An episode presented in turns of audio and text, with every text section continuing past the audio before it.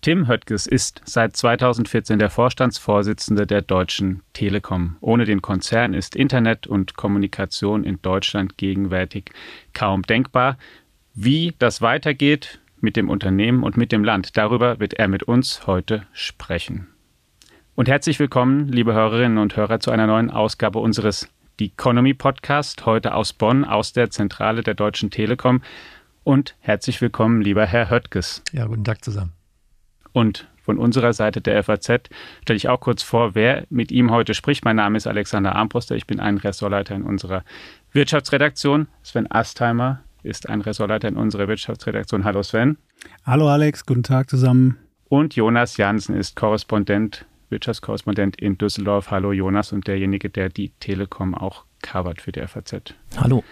Herr Höttges, momentan reden alle über künstliche Intelligenz und glauben, dass diese Technologie das ganze Land, jede Branche, das Leben jedes Einzelnen umpflügt? Ist es eine grandiose Übertreibung oder sind wir wirklich in so einem Moment, wo wir auch mit der Erfindung der Elektrizität und der Dampfmaschine gewesen waren? Also erstmal freue ich mich heute hier zu sein. Ich bin nicht ein Avatar, sondern ich bin real und äh, äh bin aber trotzdem sehr fasziniert ähm, von künstlicher Intelligenz und dem Durchbruch, der gelungen ist letztes Jahr mit LLM-basierten Systemen ich glaube schon, dass das ein Neudeutsch Gamechanger ist, der unser gesamtes Leben ähm, nachhaltig verändern wird. Ich sehe ihn in der Kombination Mensch und Maschine und nicht Maschine allein, weil letztlich sind es Menschen, äh, die das System steuern, die das System führen. Aber er ermöglicht uns enorme Vorteile, was Wissensvermittlung betrifft, ermöglicht uns riesige Vorteile, äh, was Produktivität betrifft, er ermöglicht uns ganz neue technologische ähm, Entwicklungen, die schneller gehen können mit künstlicher Intelligenz. Er wird unser Leben wieder mal vereinfachen. Von daher äh, ist das schon jetzt eine exponentielle Entwicklung, die wir verzeichnen. Aber ich sage es auch, wir werden jetzt wieder durch das Tal der Tränen durchgehen. Am Anfang sind alle euphorisiert, dann kommt die Ernüchterung und dann kommt die sozusagen die produktive Nutzung von Technologie. Wir werden den Missbrauch erleben. Es wird immer Menschen geben, die künstliche Intelligenz missbrauchen werden. Äh, das müssen wir sehr sorgfältig im Auge halten. Ich mache mir weniger Angst, als dass ich die Chancen von künstlicher Intelligenz sehe. Nutzen Sie Sprachsysteme wie JetGPT oder BART im Alltag? Fast jeden Tag. Für was zum Beispiel? Also gestern habe ich einen, Brief geschrieben, äh, wo ich einfach gesagt habe, bitte folgende Aspekte in diesem Brief ähm, adressieren, den ganzen Brief in Englisch schreiben und in einem fröhlichen und freundlichen Ton. Und ich habe die erste Version, die ChatGPT 4.0 nutze ich, äh, mir gegeben hat, habe ich auch kopiert und weggeschickt. Also es war schon perfekt, auch von der Sprache, die es benutzt. Äh, ich benutze auch multimodale Systeme ähm, ähm, für Präsentationen und ich spreche auch mit dem System schon. Von deinem Hintergrund bin ich momentan schwerpunktmäßig mit ChatGPT unterwegs, aber versuche auch andere ähm, LM-Tools, äh, die es heute gibt. Wie wichtig ist die Technik für die Telekom? Der Google-Chef Sundar Pichai hat vor ein paar Jahren schon gesagt, wir müssen ein AI-First-Unternehmen werden, weil die Technologie so wichtig ist, dass wir eigentlich jeden Prozess und jedes Produkt daraufhin ablaufen müssen, wie wir es damit optimieren können. Welche Rolle spielt es für die Telekom? Eine ähnliche oder? Erstmal dadurch, dass ich die enormen Chancen von künstlicher Intelligenz für unser Geschäft sehe, habe ich das zur Chefsache erklärt. Ich kümmere mich jede Woche mindestens eine Stunde persönlich mit dem Experten um das Thema, wie können wir künstliche Intelligenz im Unternehmen einsetzen. Wir haben mit Jonathan Abrahamson jemanden, der als Projektleiter für uns dieses Thema äh, moderiert im Konzern und sozusagen gemeinsam äh, mit der Organisation, aber auch mit mir versucht, jetzt die richtigen Akzente zu setzen.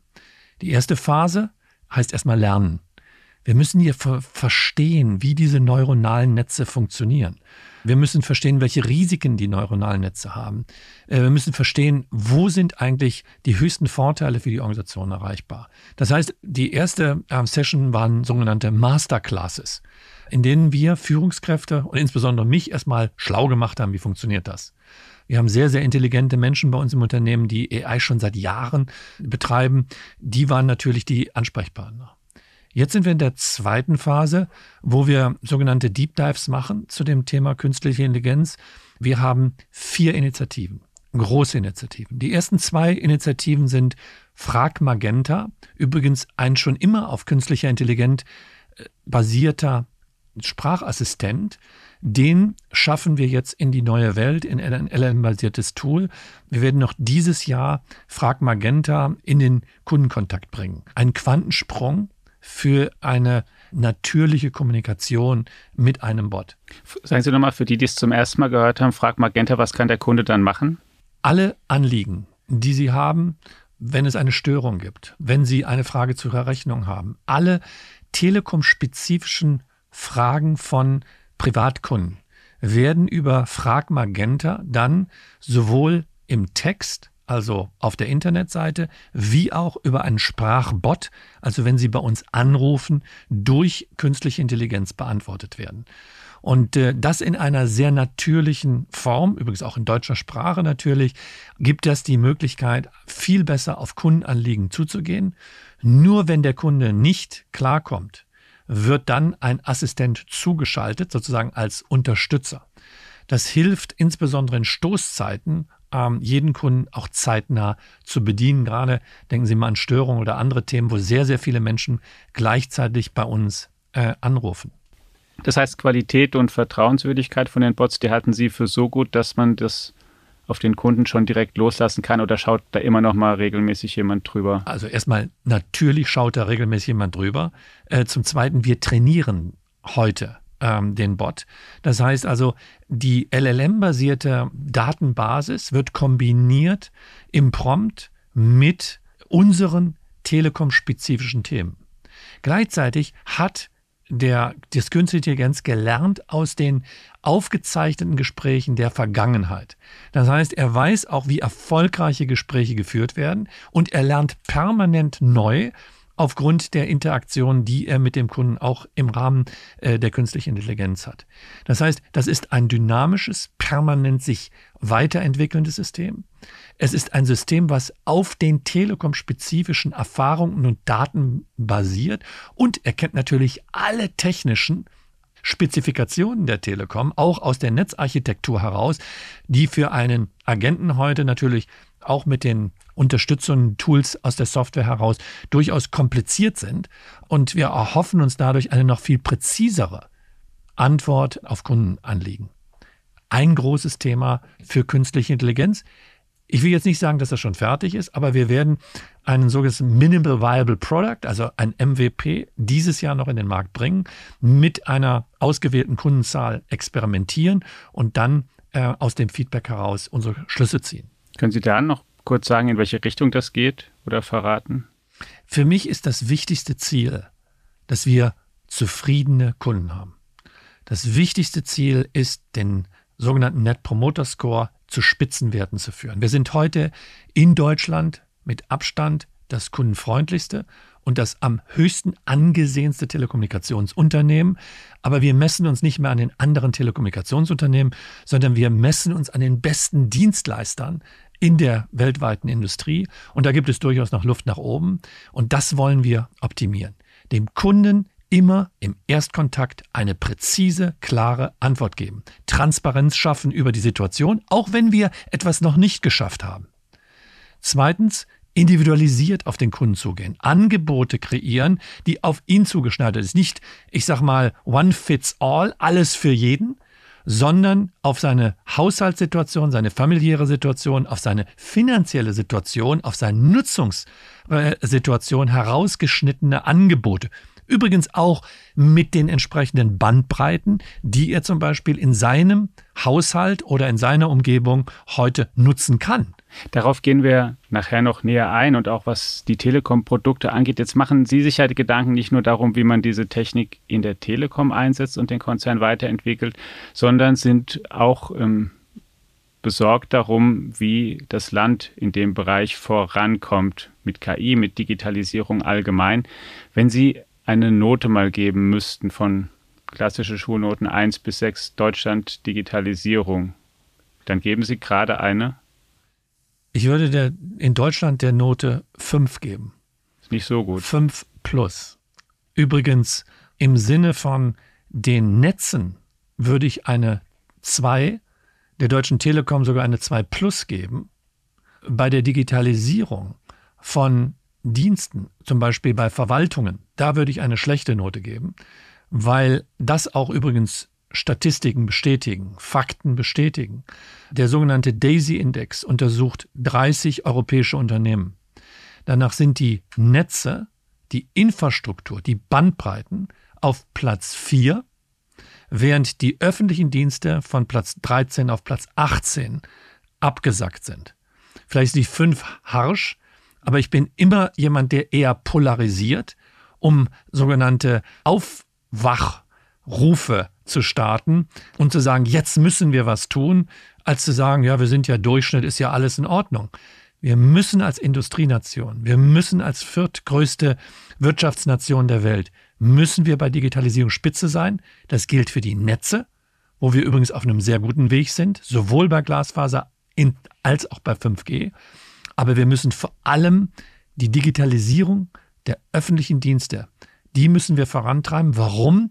Weil sie als Leuchtturm fungieren für alle kleineren Unternehmen, sich ebenfalls digit zu digitalisieren und die Chancen, die in der Digitalisierung sind, dann auch für ihre Betriebe zu nutzen. Ja, aber bevor wir äh, gleich dazu kommen, wer vielleicht wo noch nachsitzen muss und nacharbeiten muss, noch eine Anschlussfrage zu dem Thema, das Sie eben genannt haben. Man hatte Ihnen ja angemerkt, wenn Sie über künstliche Intelligenz und das Potenzial sprechen, äh, dass da viel Begeisterung mitschwingt.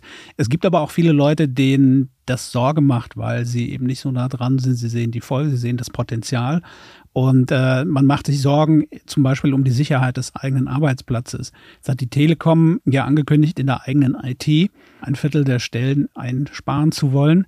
Ist das direkt schon eine Folge? Sie haben gesagt, äh, IT hat sich auch verändert im Laufe der Jahre. Ist das eine Folge der technischen Entwicklung, auch auf diesem Gebiet, dass man einfach nicht mehr so viele Leute dafür braucht? Erstmal, ich würde gerne nochmal zurückkommen auf das Thema künstliche Intelligenz. Weil wir haben eben gesagt, im Consumer-Bereich setzen wir künstliche Intelligenz für Fragmagenta ein. Bei der Softwareentwicklung setzen wir die LLM-basierten Tools ein, um Programmiersprachen und Programmieren schneller zu machen. Das ist im Geschäftskundenbereich bei der T-Systems eine der Anwendungen, um höhere Produktivität, übrigens auch Fachkräftemangel, ein Stück weit zu kompensieren. Wir haben gleichzeitig alle Fachabteilungen, die bei uns agieren, aufgefordert, Vorschläge zu machen, wie sie künstliche Intelligenz in ihren Bereichen nutzen können. Wir sitzen hier mit der Kommunikationsabteilung zusammen. Ähm, wir haben Philipp Schendera und sein Team gesagt, wie können wir bei Entwicklung von Texten, wie können wir Entwicklung bei Social Media Auftritten in künstliche Intelligenz nutzen und was bringt uns das an Produktivität? Wir haben in der juristischen Abteilung bei uns äh, einen Piloten mit Harvey. Das ist ein LLM-basiertes Tool, was uns helfen soll, Standardtexte zu entwickeln. Ähm, und genauso machen wir momentan im B2B-Geschäft die Frage, welche Produkte können wir unseren Geschäftskunden anbieten, dass sie KI in ihren Betrieben nutzen können. Die Deutsche Telekom hat einen sehr hohen Marktanteil bei deutschen Geschäftskunden und wir wollen ihnen helfen, auf diesem Weg der Digitalisierung voranzukommen. Und der letzte Punkt in der künstlichen Intelligenz, wo wir vorankommen, ist, wir wollen nicht abhängig werden von den großen Internetkonzernen, die ja das Thema heute schon wieder dominieren. Ob das nun Microsoft mit OpenAI ist, ob das nun Google ist mit ihrem neuen Tool, ich weiß gar nicht, wie es heißt, ob es Lambda heißt oder anderen, Meta mit der Open Source Lösung. Wir wollen ein eigenes industriespezifisches LLM bauen, was die Telekommunikationsdaten hat. Und dafür haben wir uns zusammengeschlossen mit den besten Telcos der Welt, nämlich insbesondere den Asiaten. Wir kooperieren hier mit Japan, wir kooperieren mit SK Telekom und mit Etisalat, um hier ein eigenes telekom-spezifisches LLM zu entwickeln, damit wir nicht abhängig werden wieder von den großen Telekommunikationskonzernen. Auf Ihre Frage zurückkommt, ich könnte mich jetzt einfach zurückziehen und sagen, ach wisst ihr was, wir haben doch einen enormen Fachkräftemangel in Deutschland, gerade im Softwarebereich. Wir helfen uns mit künstlicher Intelligenz aus. Das wäre aber bigott. Ja, es wird Routinetätigkeiten geben. Ja, es wird Arbeit geben, die heute durch Maschinen ersetzt werden kann. Und das wird sie auch. Das hat es in der Vergangenheit immer gegeben, diese Produktivitätsfortschritte, die wir durch Technologie erreichen können. Es wird neue Möglichkeiten geben, den Kunden anders zu betreuen. Ich habe also mehr Möglichkeiten, individualisierte Angebote zu gestalten für meinen Kunden. Das heißt, es geht nicht nur um Produktivität, es geht auch um die Nutzung von allen Daten, die wir haben und hieraus intelligente Produkte zu entwickeln. Ich glaube, dass wir vor dem Hintergrund unserer demografischen Entwicklung, gerade in Deutschland, vor dem Hintergrund des Fachkräftemangels Produktivitätsfortschritte durch die Maschinen und durch künstliche Intelligenz brauchen. Und die Angst der Menschen zu nehmen, ähm, so wie wir das auch in der Vergangenheit immer wieder getan haben. Wir können ja jetzt nicht stehen bleiben und sagen, jetzt nutzen wir die Optionen nicht, sondern die Angst zu nehmen, schafft man durch Schulung, durch Transparenz, dadurch, dass wir erstmal erklären, was künstliche Intelligenz wirklich ersetzen kann. Und dann wird man diese Reise, die ja auch nicht über Nacht kommt, das ist ja ein Prozess, die wird man dann mit den Menschen im Unternehmen gestalten, aber es wird Veränderungen geben. Alte Jobs werden wegfallen, neue Berufe werden entstehen, insbesondere gerade im Prompting. Wie, wie sieht denn der Zeitplan aus für diesen, für diesen Stellenabbau? Also erstmal, die Deutsche Telekom ähm, hat seit der ähm, Liberalisierung der Telekommunikationsmärkte sich ja deutlich verkleinert. Wir waren mal eine alte bürokratische Behörde mit 150.000 Menschen alleine am Standort Deutschland. Heute haben wir noch 65.000 Menschen, die bei uns beschäftigt sind. Diesen Prozess haben wir immer sozialverträglich gemanagt, diesen Prozess der Digitalisierung, der Automatisierung, der Modernisierung, der Fokussierung, der Entschlackung. Diesen Prozess haben wir mit den Mitarbeitern geschaltet und nicht gegen sie. Und Transformation ist das T heute, äh, was jeder kennt. Das T steht auch für Transformation. Und diese Transformation wird niemals aufhören. Und deswegen mache ich auch keinem Illusionen, dass wir irgendwann einen Zustand erreicht haben, dass diese Firma fertig ist. Dieser Prozess, den müssen wir als Stück unserer DNA begreifen. Und deswegen sage ich, es gibt da auch keinen Lichtschalter an, aus. Das ist ein Prozess, den wir in den nächsten Jahren weitertreiben werden. Unsere Internationalisierung wird fortschreiten. Wir werden höhere Automatisierung haben. Wir wollen ja die Leading Digital Telco werden, das führende digitale Telekommunikationsunternehmen. Und genau das haben wir als Strategie verankert und das geht die Mannschaft auch sehr leidenschaftlich mit. Ähm, natürlich sind da Ängste, aber da muss man sie adressieren, da muss man sie aufnehmen, erklären, erklären, erklären. Und das ist meine, aber das ist auch die Aufgabe der gesamten Führungsmannschaft. Das haben Sie gerade eben schon gesagt, dass Sie auf Kooperation setzen, auf asiatische Partner. Jetzt äh, gibt es aber von der politischen Seite her ja andere Auflagen. Die Zusammenarbeit mit Huawei äh, aus China, die muss eingeschränkt werden. Äh, Sie haben früher mal gesagt, die Politik muss entscheiden und wir reagieren. Ich sage aber, ob ich das für klug oder unklug halte. Wie ist denn, wie klug ist denn diese Entscheidung? Und was heißt das für Kooperation? Also erstmal, wir arbeiten in einer, in einem globalen Ökosystem. Ähm, übrigens, die Telekommunikation hat uns ja enorm geholfen, global zu arbeiten. Von den acht Milliarden Menschen, die auf der Erde leben, sind 5,3 Milliarden Menschen die Zugang zu dem Internet haben und die miteinander kommunizieren können. Die ganzen Warenströme, die wir haben, werden ohne Telekommunikation überhaupt nicht managebar. Globalisierung hat uns Wohlstand gebracht. Durch die Globalisierung haben wir auch, ich sag mal, Zugang zu ganz anderen Nationen, Gütern, Werten ermöglicht. Ich bin nach wie vor davon überzeugt, dass die Vernetzung der Welt, der Austausch der Menschen, die Transparenz über ähm, was tut der, was machen wir, dass die uns in der Evolution als Menschen ein Stück weit weitergebracht hat. Mit all den Missbrauch, mit all dem ähm, auch, ich sag mal, ähm, radikalen Tendenzen, die wir global verspüren. Wir leben auch ein Stück weit davon, dass wir Märkte erschlossen haben als Industrienation Deutschland. Ähm, wir leben vom Export. Wir sind Exportweltmeister die Automobilindustrie, der Maschinenbau, die Chemie exportieren sehr stark auch nach China. Und natürlich erwarten die Chinesen auch von uns, dass wir ihre Produkte kaufen. Aber man darf nie naiv sein. Man darf niemals irgendwo sich abhängig machen von einem Anbieter. Und das haben wir auch nie getan. Die Telekom hat europäische Anbieter wie Nokia und Ericsson und wir haben auch Huawei-Komponenten, die wir weltweit verbauen.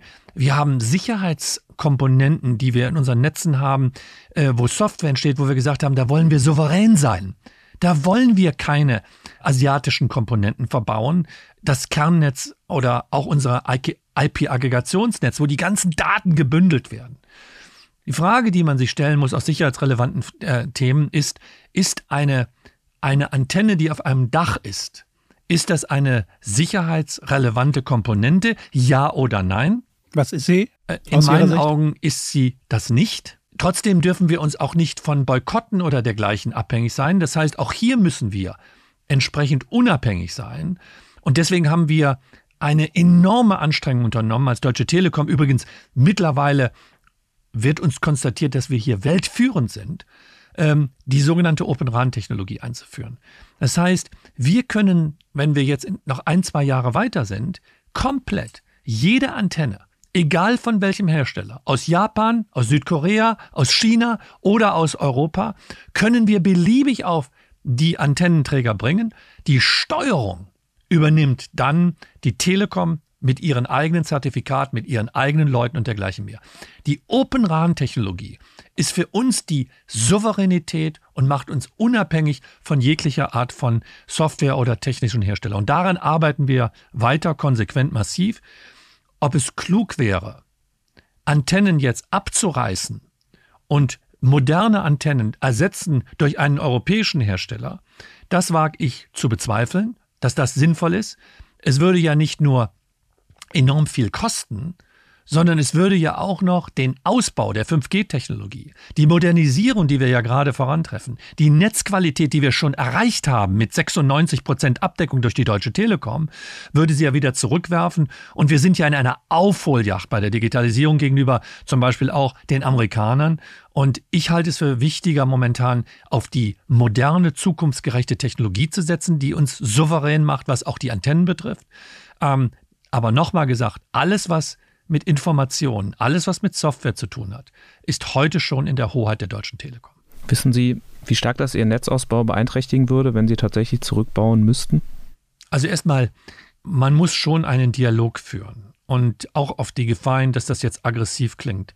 Naive Forderungen, wie in zwei Jahren sind alle Antennen ausgewechselt, zeugt für mich von einem völligen Unverständnis über die technische Komplexität, über die wir hier reden. England, die ja entschieden haben, dass sie ähm, sich unabhängig machen von chinesischen Vendoren, haben gerade den Migrationsprozess von acht Jahren auf zehn Jahre erweitert aufgrund der Komplikationen. Also von daher sind die politischen Forderungen, die da momentan im Raum auch ab und zu diskutiert werden, naiv, technisch unrealistisch, absolut unmöglich. Ähm, vor dem Hintergrund ähm, sollten wir hier an der Stelle technisch, sachlich uns diese Thematik anschauen, was geht. Ich bin der Meinung, wir sollten auf Open RAN und die Zukunft dieser modernen Technologie setzen. Übrigens, die Amerikaner sind sehr interessiert daran, äh, wie diese Technologie sich weiterentwickelt. Da investieren wir massiv. Wir wollen bis 2026 über 3000 Antennen schon in Deutschland auf dieser Infrastruktur betreiben.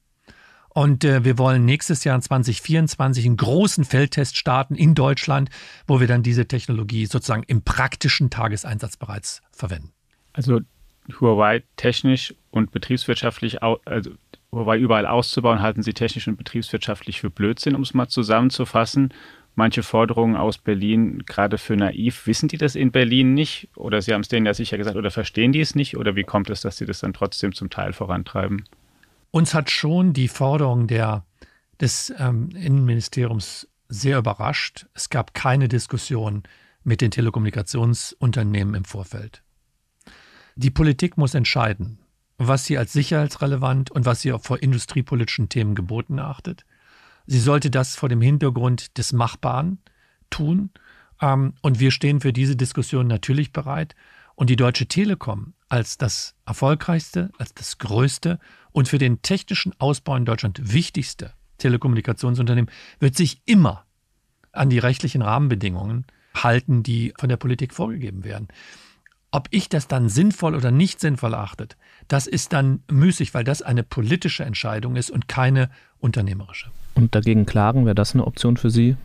Wir müssen natürlich das Geld unserer Aktionäre verantwortungsvoll einsetzen und ich bin hier angestellter Manager. Ich habe rechtliche Rahmenbedingungen. Das ist ein Unternehmen, was über 350 Milliarden gebundenes Kapital hat. Wir sind ein Unternehmen an der Börse, was mittlerweile über 100 Milliarden Euro wert ist. Hier sind große internationale Investoren an der Telekom beteiligt und wir treffen Milliardenentscheidungen.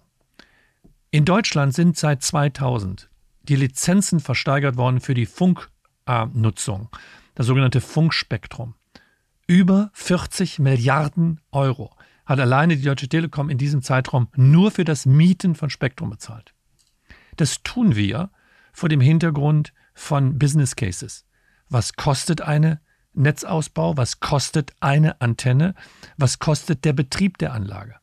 Wenn sich diese wirtschaftlichen Rahmenbedingungen nachträglich verändern, wenn sich diese Ausbauverpflichtungen, die wir eingegangen sind bei der Steigerung vom Spektrum, sich nachträglich verändern, dann müssen wir natürlich auch prüfen, ob wir entsprechende Schadensersatzklagen gegen die Bundesregierung dann richten. Sie sind auch äh, nicht nur Manager, Sie sind auch China-Kenner. Was glauben Sie denn, wie Peking reagieren würde auf solche Maßnahmen? Ähm, fürchten Sie um Ihr eigenes China-Geschäft oder um den Standort D?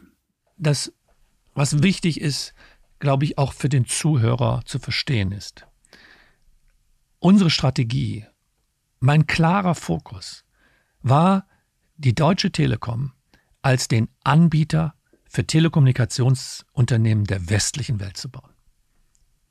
Wir haben alle Aktivitäten außerhalb der westlichen Welt veräußert oder uns davon getrennt. Der Hintergrund war, wir verstehen den Rechtsrahmen, wir haben eine wirtschaftsliberale Politik, die diese Länder ähm, äh, auszeichnet. Das sind sogenannte Triple-A-Märkte, damit sehr vertrauenswürdig auch für den Investor.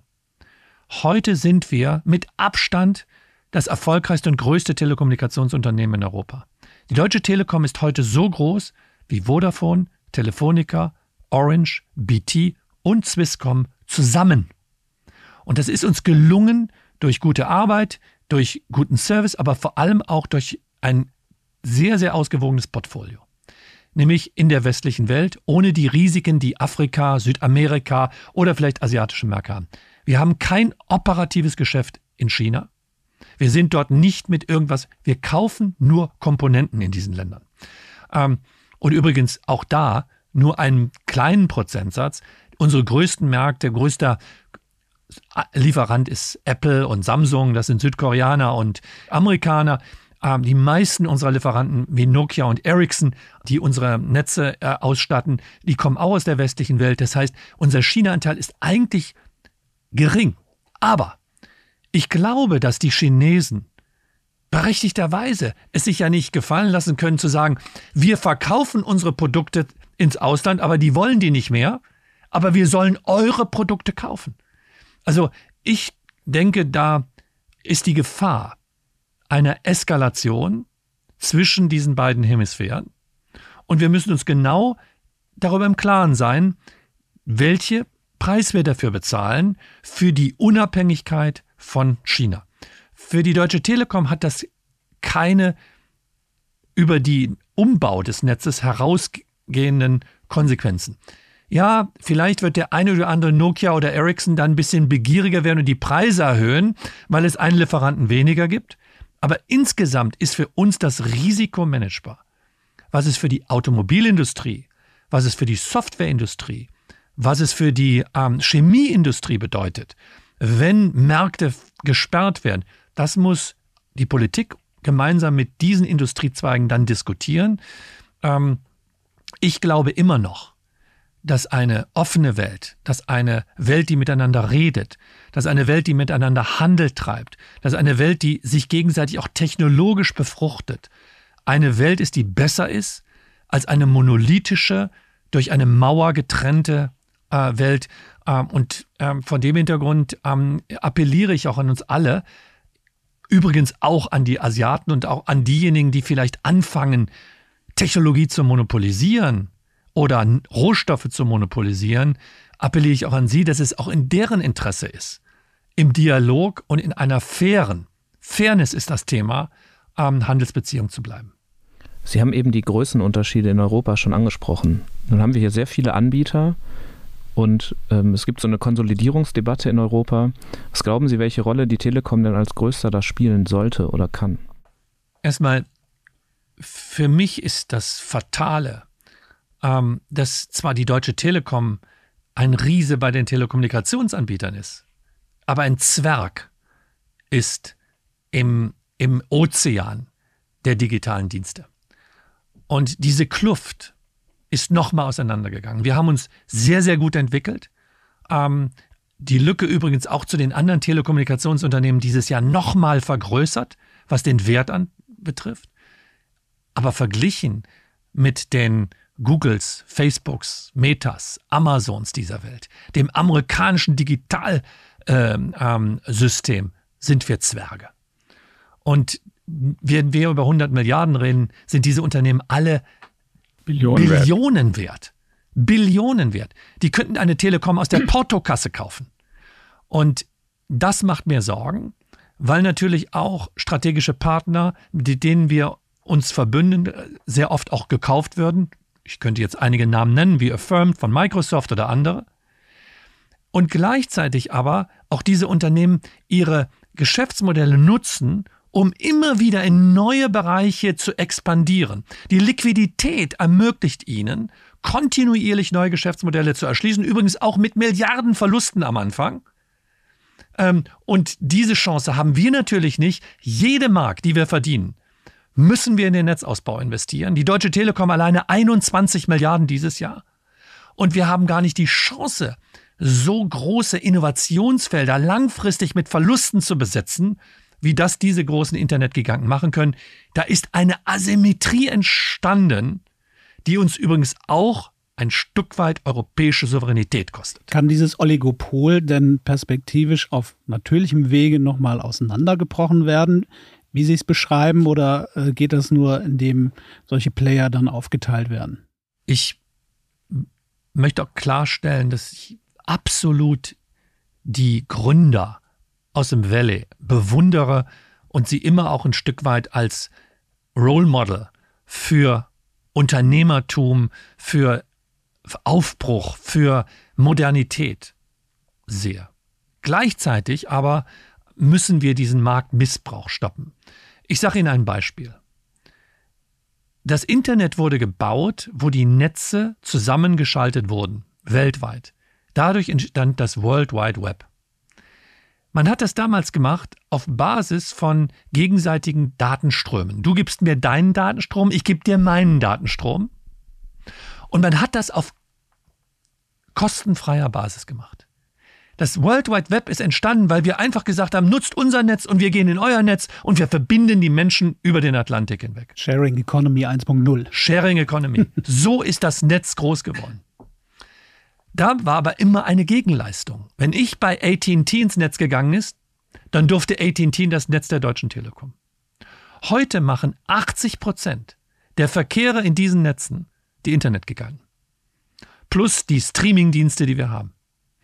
Sie geben uns aber keine Gegenleistung, sondern sie tarifieren 80 Prozent des Verkehrs in unsere Netze mit all dem Spam, mit all der Werbung, mit all den Themen kostenlos überschwemmen sie unsere Netze, was bei uns dazu führt, dass wir jedes Jahr 30 bis 40 Prozent Kapazitätserweiterung in unseren Netzen bauen müssen, um diese Verkehre entsprechend performant dem Kunden zur Verfügung zu stellen. Dem Kunden kann ich das aber nicht in Rechnung stellen, weil der Kunde sagt, erstens muss Internet immer günstiger werden, das ist ein Menschenrecht und Menschenrechte kann man schlecht, ich sag mal, hochtarifieren. Das heißt, ich habe keine Möglichkeiten, diese Investitionen in Infrastruktur mit einer vernünftigen Rendite für meine Aktionäre zurückzuverdienen. Sie möchten und, es gerne Google und Co. in Rechnung stellen, haben Sie auch schon gesagt. Können Sie da nochmal, für die, die es das auch noch nicht mitbekommen haben, konkret sagen, wie viel die zahlen sollen aus Ihrer Sicht? Also, es geht uns darum, dass die Unternehmen, die die Netze heute nutzen, ein Stück weit die Kapazitätserweiterungen unterstützen aber gleichzeitig auch angehalten werden, einen Incentive zu bekommen, dass sie ihre Verkehre optimieren. Nicht jeden Spam über das Netz, nicht jede Werbung per Video rauslaufen lassen. Immer mit dem Ziel, Daten vom Kunden zu bekommen, um darauf ihre werbefinanzierten Modelle zu bauen.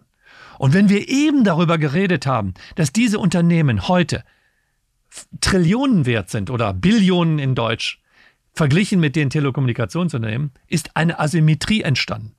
Sie verdienen das Geld, wir bauen die Netze. Erik Schmidt hat mal zu mir gesagt, jetzt ist er schon lange nicht mehr bei Google, aber er hat zu mir gesagt, You build the networks, we make the money. Und das, dieser, dieser Zynismus, den müssen wir ändern.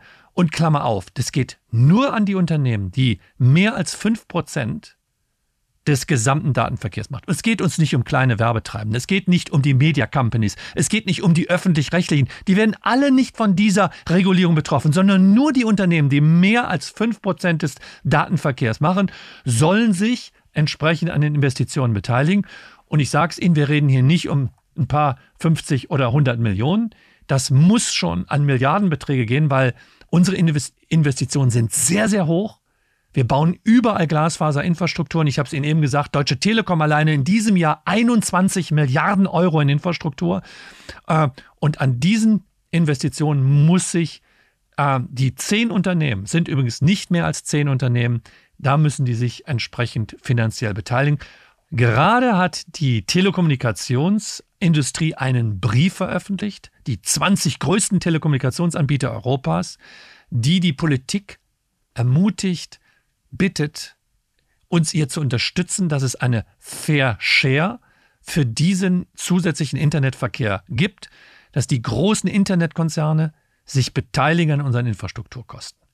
Klammer auf, keine Verletzung von Netzneutralität.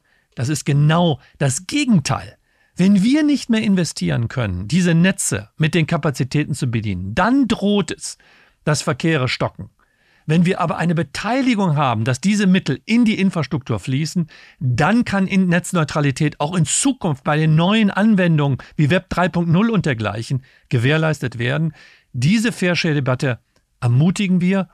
Und vielleicht eine Randbemerkung, während die Südeuropäer heute schon in der europäischen Konsultation diese Debatte unterstützen, wünschte ich mir eine positive, eine ermutigende, eine mutige Entscheidung der Bundesregierung, die sich hierzu noch nicht positioniert hat. Da sind wir wieder am Standort Deutschland und mit dem Ausblick würden wir auch gerne schließen. Nochmal, wenn, also eine zentrale Forderung ist stärkere Beteiligung dieser Aufstellen der, der IT-Konzerne an der Infrastruktur.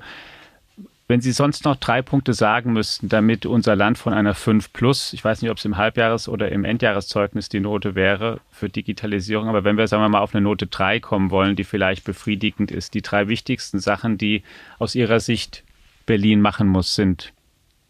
Berlin und Europa muss sich neu erfinden. Wenn wir in den globalen Polen bestehen werden, brauchen wir Single Markets wir brauchen einen europäischen Markt. Europa existiert als Idee, als Wertegemeinschaft, aber nicht als Industriemarkt. Ähm, wir brauchen einen Single Digital Telco Market. Wir brauchen einen Bankenunion. Wir brauchen wirklich eine europäische Wirtschaftspolitik, ähm, weil da sind 450 Mensch, Millionen Menschen in einer Wirtschaftsregion, aber de facto sind wir heute, ob es im Kartellrecht ist, ob es von der Regulierung betrifft, ob es in der Frequenzvergabe ist, es gibt keinen einheitlichen europäischen Markt. Den müssen wir haben, wenn wir gegen Pole wie China oder gegen Pole wie Amerika ähm, bestehen wollen. Zweitens, wir brauchen eine andere Governance. Wissen Sie, ich glaube gar nicht, dass sich die es hilft, wenn wir Politiker kritisieren. Ich habe in meinen zehn Jahren als Vorstandsvorsitzender alle wichtigen Politiker kennengelernt. Und die meisten Politiker äh, haben das Herz am rechten Fleck.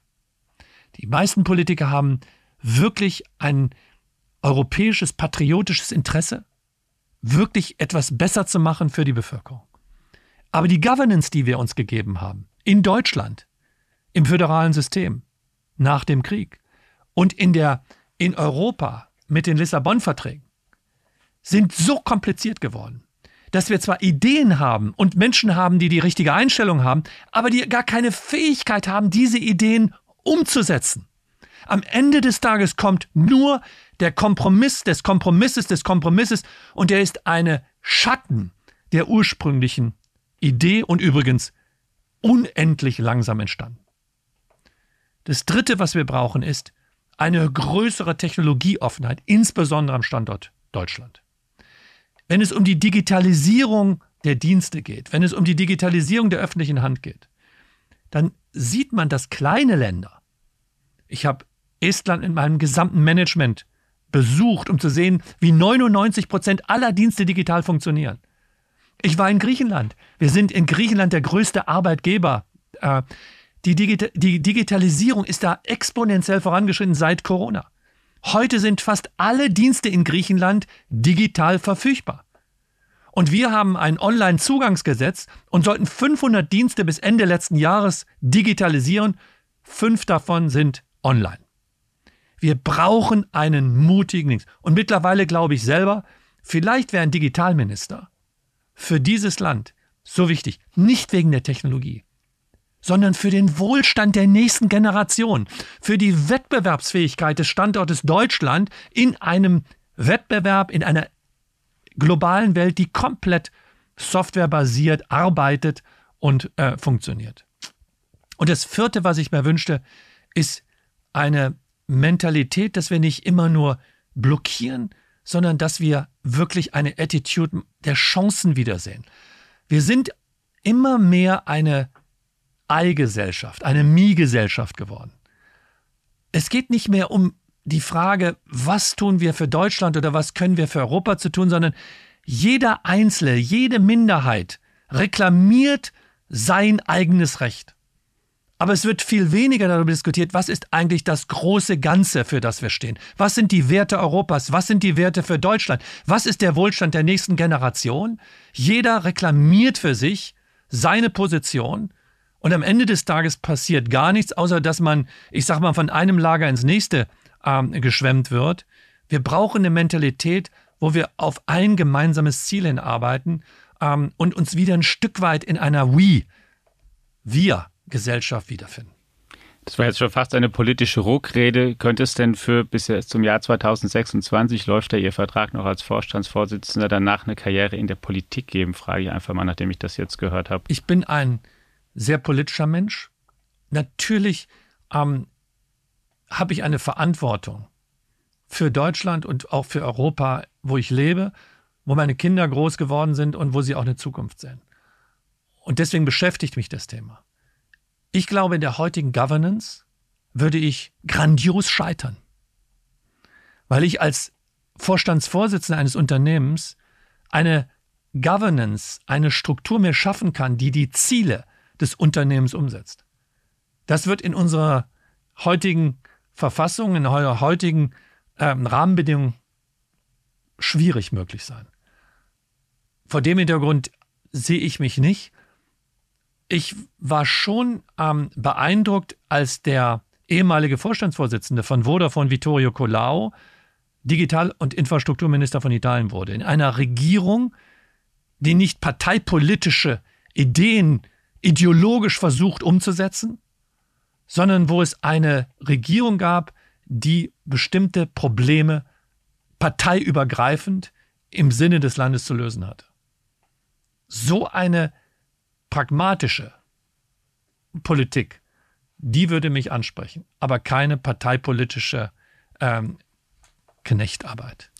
Sagt Tim Höttges, der Vorstandsvorsitzende der Deutschen Telekom, mit dem wir heute gesprochen haben über künstliche Intelligenz, den Standort Deutschland und was sein Unternehmen und das Land anders machen muss, weitermachen muss, um auch in Zukunft wettbewerbsfähig zu bleiben. Lieber Herr Höttges, vielen Dank für das Gespräch. Vielen Dank. Und Ihnen, liebe Hörerinnen und Hörer, ebenfalls vielen Dank dafür, dass Sie einmal mehr eingeschaltet haben. Natürlich informieren wir Sie nicht nur über die Zukunft der Telekom weiter in diesem Podcast und auf allen anderen Kanälen der FAZ, sondern auch über alle anderen wichtigen digitalen Themen, von denen wir glauben, dass auch Sie Kenntnis haben sollten. Bleiben Sie uns gewogen, bleiben Sie gesund und, wenn Sie mögen, bis kommende Woche. Ciao. Guten Tag zur neuen Ausgabe des The Economy Briefings. Hier sind wie jede Woche Holger Schmidt und Johannes Winkelhage und stellen die Inhalte des Briefings äh, aus dieser Woche vor. Es war eine bewegende Woche und wir kommen um das Thema nicht herum. Der Staat Israel wurde auf dramatische Weise angegriffen, das kann niemand ausblenden. Und ähm, so, was wir hören, organisiert sich die dortige Startup-Szene mit allen anderen, um zu helfen, wo es geht. Unsere Gedanken sind natürlich bei den Bürgern des Landes, natürlich bei den Freunden, die wir haben. Und äh, ich selber war sehr häufig in der Region und kenne sie relativ gut. Es bleibt allerdings, dass der Rest der Welt sich in den vergangenen Tagen weiter auf die Digitalisierung äh, konzentriert und geschaut hat. Ähm, Holger, was waren für dich die wesentlichen Punkte auch aus der Ausgabe des Economical Briefings? Ja, wir schauen uns ja im Economy Briefing sehr häufig auch digitale Märkte an und haben uns jetzt mal den digitalen Automarkt angeschaut. Wie geht es dort voran? Und man sieht, äh, dort steht eine Wachablösung bevor. BYD, das chinesische Unternehmen, hat inzwischen oder verkauft inzwischen so viele Elektroautos wie Tesla, der lange Zeit unangefochtene Weltmarktführer. Und ähm, was machen die Chinesen besser? Sie sind vertikal komplett integriert. Die bauen alles aus eigener Hand Batterien, Chips, Software, es kommt alles sozusagen von dem Unternehmen und äh, das ist im Moment ein großer Vorteil, den sie ausspielen mit Hilfe der Skalierung und äh, äh, ja, auch Volkswagen kann an dieser Stelle nicht mehr mithalten. Weitere Themen waren wie immer, wie geht es weiter mit der generativen künstlichen Intelligenz? Das ist natürlich das Thema, das, das alle bestimmt und äh, da sehen wir äh, ja, einen großen Sprung nach dem anderen. Das Innovationstempo ist weiterhin hoch. Aber die Anbieter haben auch festgestellt, generative KI ist teuer, richtig teuer. Das, ähm, die Daten, die Rechenkapazität, ähm, der Strom, ähm, das, da kann man sich schon mal kalkulieren. Selbst Microsoft ist es passiert. Die haben für ihren GitHub Copiloten nur 10 Dollar im Monat verlangt und die Kosten lagen bei 30 Dollar pro Anwender. Und äh, jetzt muss nachjustiert werden. Also da wird sicherlich ein Thema, ein Thema werden, welche Geschäftsmodelle sich daraus entwickeln und äh, ja, wer, wer kann es sich leisten, so ein Geschäftsmodell überhaupt auf die Straße zu bringen? Also die Großen sicherlich, aber ich fürchte, die Startups, denen fehlt dafür das nötige Kapital, um dort mithalten zu können. Also ein Markt für Monopolisten? Ein Markt für große, finanzstarke Unternehmen. Ähm, ich glaube, so wird es kommen. Ähm, das äh, wird wieder sozusagen das Spiel der, der Big Techs, ja. Okay.